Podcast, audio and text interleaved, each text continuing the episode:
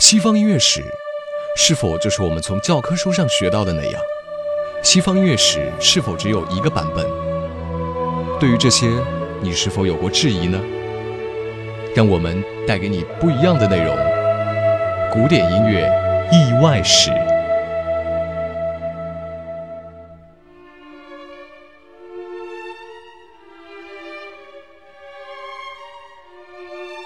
亲爱的听众朋友们，大家好，欢迎收听知乐古典音乐的意外史系列节目，我是扎里晨。从本期节目开始，我们将为您讲述一个全新的篇章，这是关于莫扎特的故事。要为您讲述的第一个伪命题是：萨列里真的毒杀了莫扎特吗？莫扎特是被毒杀的。这种说法在他死后的三十年间都没有一丁点儿的传言。其实，莫扎特是现在才被世人推崇为伟大的作曲家，进入名人堂的。在他所处的那个年代，并非如此，而且也并不存在莫扎特和萨列里是竞争对手这样的说法。因为讲到竞争，前提条件是两人棋逢对手，旗鼓相当。可在现实生活中，两人不论是社会地位，还是权力大小都太过悬殊，就如同几年前的热播剧《铁齿铜牙纪晓岚》电视演绎的一般，历史中根本不可能出现那样的官场斗，一个相当于国务院总理，一个相当于国家大剧院的院长，这能成为对手吗？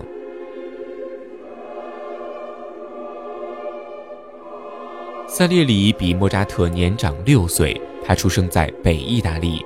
在贝利西亚接受教育，十六岁起被从维也纳来的格斯曼看中，成为其弟子，来到了维也纳。次年开始师从维也纳的宫廷诗人梅塔斯塔西奥学习诗文，他还通晓拉丁文、法文、德文。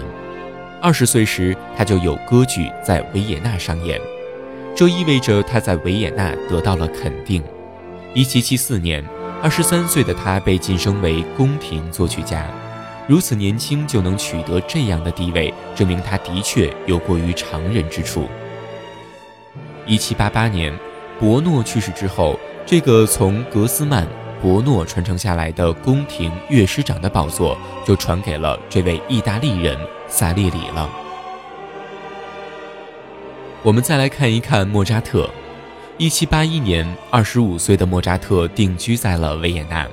在当时的人眼中，他是一个有怪癖的人，尤其是在跟萨尔斯堡大主教发生过了两次冲突之后，自己甩手离开，这在体制内完全就是异端行为。通常情况下，莫扎特是很难再找到雇主的。可他命中的福星出现了，在维也纳，那位在开疆扩土方面碌碌无为。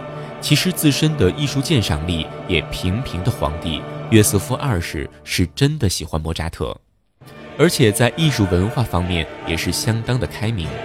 他甚至批准了母后玛利亚特雷西亚执政时期严厉打压的公祭会，还明确表示宫廷歌剧不要总是用意大利文，生活在德语区，德文也可以唱歌剧，还自掏腰包成立了德文歌剧团。但是身边的大臣都以为他疯了，用德文唱歌剧，还要把这种不入流的剧院外棚戏搬入宫廷，我们的皇帝脑子是不是进水了？就在这样的压力之下，国王最终还是妥协了。他一手扶持的德文歌剧团几年之后便解散了。不过幸运的是，在解散之前，莫扎特写出了他的《后宫诱逃》。在约瑟夫二世的德国文化复兴政策以及个人庇护之下，在宫廷图书馆馆长斯比登男爵等少数派的支持下，莫扎特才能在维也纳立足。一七八七年，宫廷作曲家格鲁克去世，空出的位置也是皇帝发话，莫扎特才得到的。只可惜他的薪俸还没有格鲁克的一半。即便如此，直到莫扎特去世。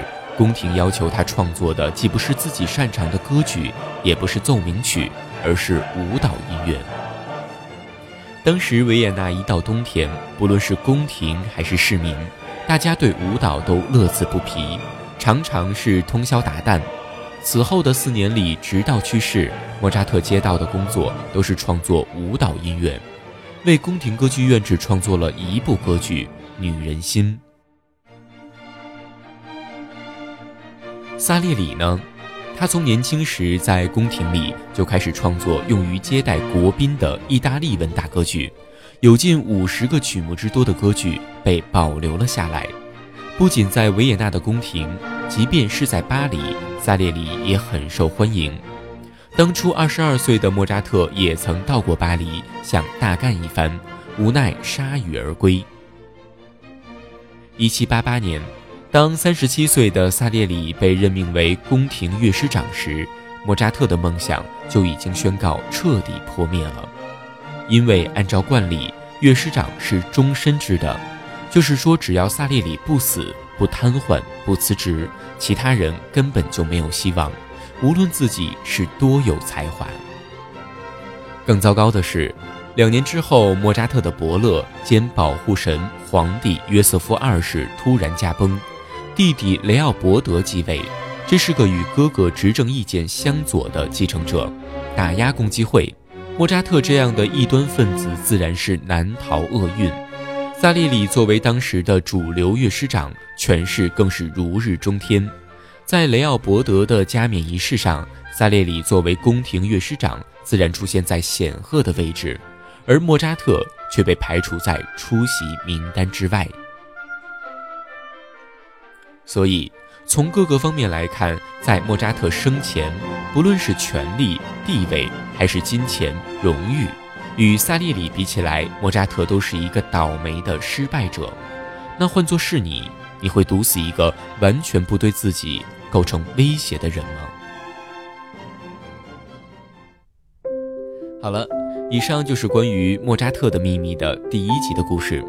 如果您喜欢我们的节目，请您关注我们的新浪微博或者微信公众账号“知乐古典音乐”，在那里你能将了解到关于古典音乐更多的有趣故事。